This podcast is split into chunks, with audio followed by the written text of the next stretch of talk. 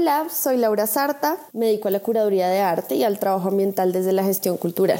Estoy pasando la cuarentena con mi familia en casa de mis papás. Estamos mi mamá, mi papá, mi hermana y yo. Y a medida que la cuarentena ha ido avanzando, hemos ido adecuando espacios distintos para desarrollar todas las actividades que cada uno tiene planeadas. Mi mamá que ya no está trabajando, está tomando unos cursos virtuales de literatura y está dedicada a hacer todos los planes para los que no tenía tiempo mientras estaba trabajando. Mi papá tiene la oficina cerrada desde que empezó la cuarentena y está enfocado en resolver unos temas de, nuestra familia extendida. Mi hermana es bailarina, estudiante de psicología y profesora de pilates. Entonces recibe y dicta clases en plataformas virtuales y yo trabajo como curadora en jefe en una red de museos y centros culturales del país y dirijo una fundación que trabaja en sostenibilidad ambiental haciendo uso de herramientas creativas. Entonces, bueno, todos tenemos ocupaciones bastante diversas. Mm, en medio de todo esto, eh, esos cambios espaciales han llevado a que el comedor se haya convertido en mesa de ping-pong, en espacio de trabajo y de costura, eh, a que el estudio se vuelva un espacio de juegos de mesa, de reuniones por Zoom y Skype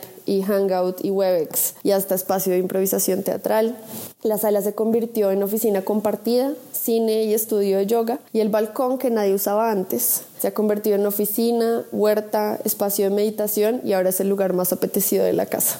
Ha sido un ejercicio interesante en el que hemos ido encontrando nuevos usos y en el que nos vamos como turnando los espacios y adaptando las necesidades de los otros que todos los días son distintas. Es curioso cómo se percibe el tiempo en medio de la cuarentena y cómo se van construyendo nuevas rutinas cotidianas.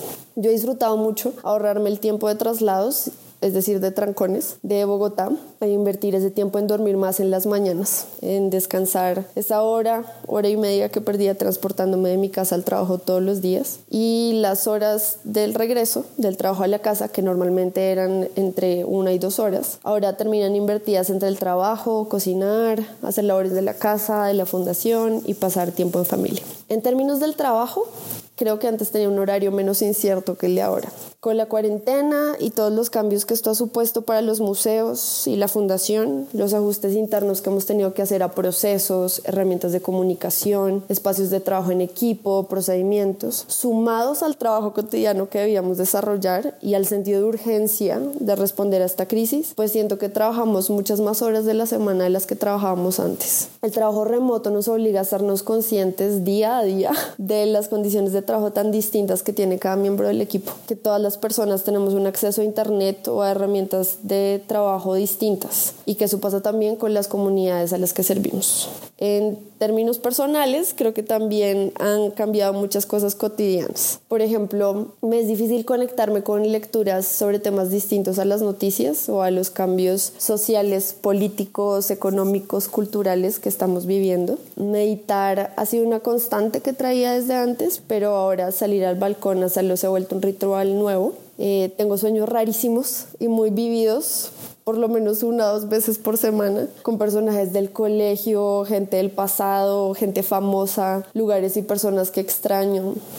Y bueno, busco alternar entre sacar espacio para mí y tiempo como para parchar con los que están lejos, así sea por plataformas virtuales. Creo que durante el primer mes de cuarentena mi relación con Internet y redes sociales fue muy intensa. Las usaba constantemente, tanto para estar informada, para trabajar, para el tiempo de ocio, para buscar entretenimiento, bueno, para entrenar también y para pasar tiempo con los amigos y la familia que está lejos. Pero últimamente me siento agotada de pasar como tanto tiempo frente a las pantallas, entonces he estado intentando dedicarle más tiempo a otro tipo de actividades análogas, sobre todo en los espacios de descanso que es realmente realmente dónde está la opción. En cuanto a cuál creo que es el papel del arte en este momento, si es necesario, si debe seguir existiendo, si tiene sentido hacer arte por estos días, pienso que siempre va a ser necesario, siempre tendrá sentido en términos generales y seguramente seguirá existiendo. Lo que me preocupa más por estos días es cómo hacer para que sectores como el nuestro puedan seguir funcionando como ecosistema. Uno distinto sin duda al que estaba funcionando antes, pero cómo hacer para que los que trabajamos en esto podamos seguir dedicándonos a lo que elegimos hacer y cómo generar tejido social a partir de eso. Pero sobre todo, cómo prepararnos para lo que viene, que va a ser cada vez más complejo, creo yo.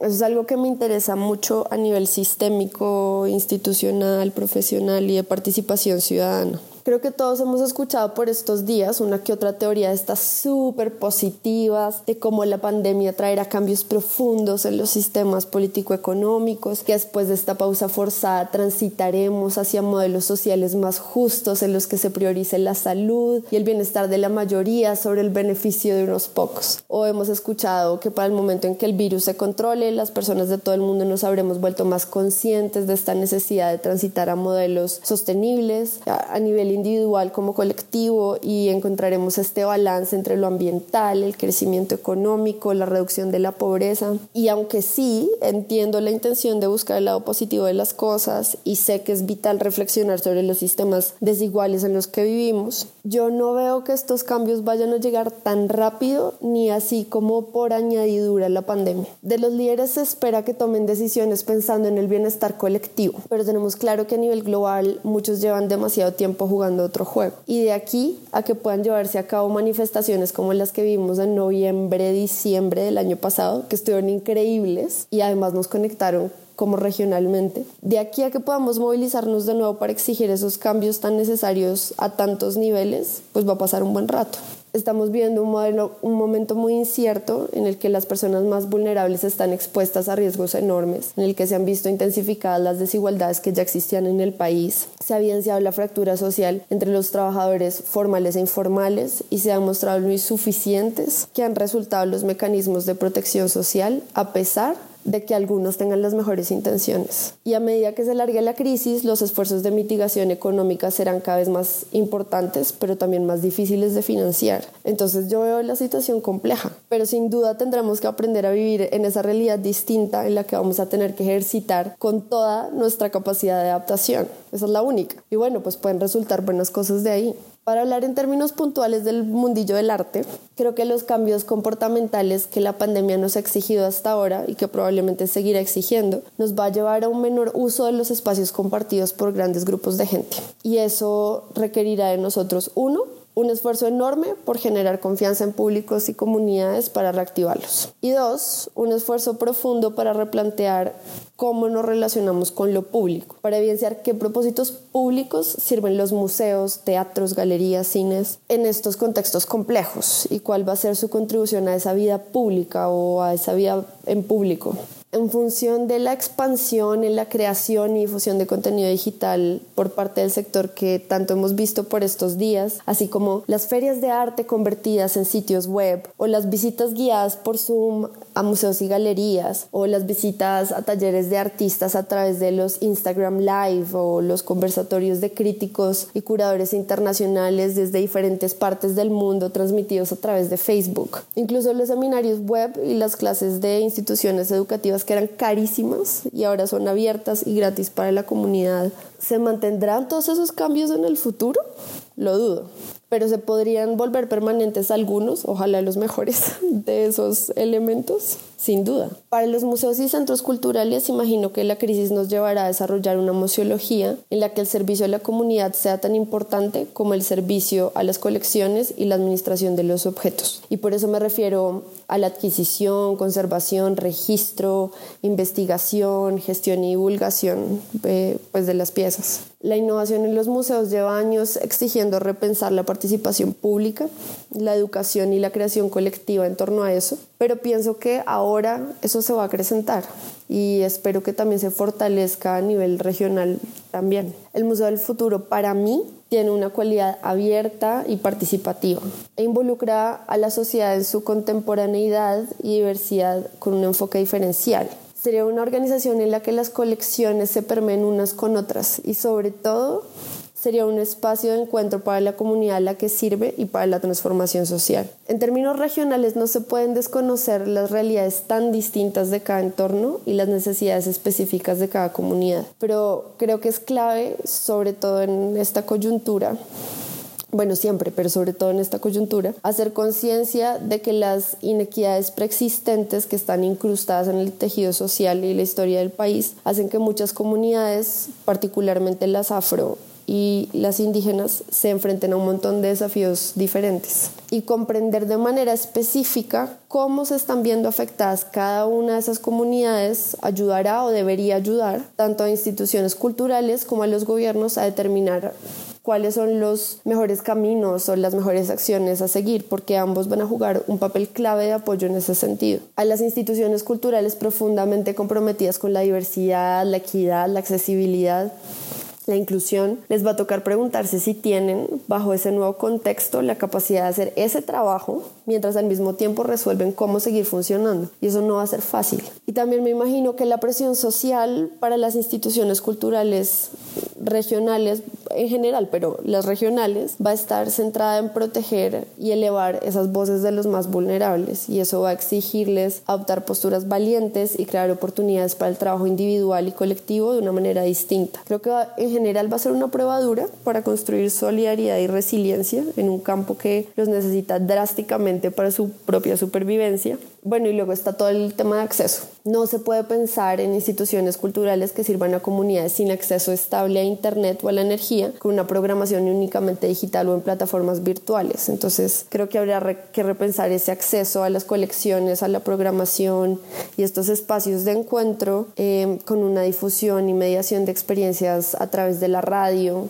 el arte por correo, por ejemplo, o incluso la televisión tal vez. Sobre la creación, creo en general que la producción de obra migrará a una postura y a una escala más casera, más intimista. La mayoría del arte se está haciendo en espacios pequeños, en nuestra casa, con gente cerca, lejos de todos los elementos que eh, en el taller tendrían los artistas a la mano, pero ya veremos qué pasa. También hay muchos tipos de artista y muchas formas de crear. Entonces supongo que los cambios en la producción artística general dependerá de cuánto tiempo dure este proceso.